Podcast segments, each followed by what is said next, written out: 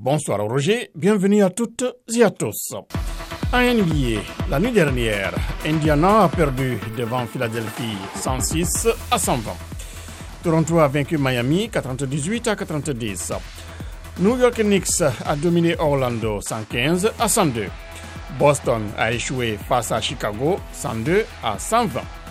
Houston a battu Utah 114 à 108.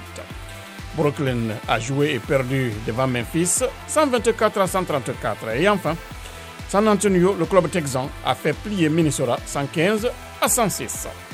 Par contre, c'est un début de saison difficile, je dirais même très difficile, pour les Lakers de Los Angeles.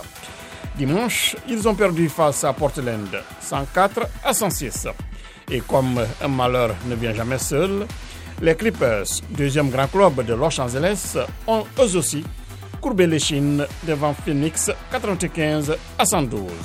En revanche, Charlotte a écrasé Atlanta 126 à 109. Or, l'équipe d'Atlanta a triomphé en fin de semaine écoulée contre Orlando 108 à 98. Washington a chuté devant Cleveland 107 à 117. Et pourtant, Roger, vendredi, les Wizards de la capitale américaine ont battu de justesse les Chicago Bulls 102 à 100. C'était dans le parquet de Capitol One Arena 6 à Chinatown, elle-même logée dans le cœur du District of Columbia, siège du gouvernement fédéral. Le jour suivant, les Dallas Mavericks, jouant dans leur parquet et bénéficiant de l'appui des fans, ont sorti l'artillerie lourde contre les Memphis Grizzlies, laminés 137 à 96.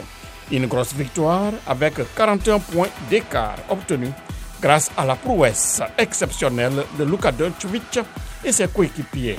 Dans les autres matchs, Utah a battu New Orleans 122 à 121. Minnesota a vaincu Oklahoma City Thunder 116 à 106. Golden State Warriors ont dominé Sacramento 130 à 125.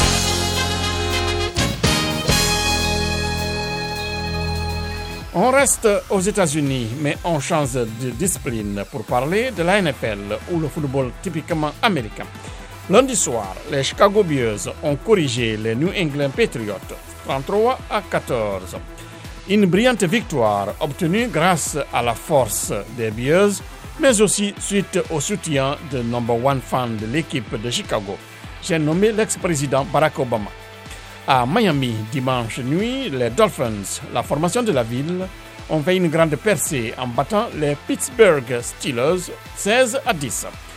Par ailleurs, les Kansas City Chiefs ont largement dominé les San Francisco 49ers 44 à 23. Les New York Jets ont pris le dessus sur Denver Broncos 16 à 9.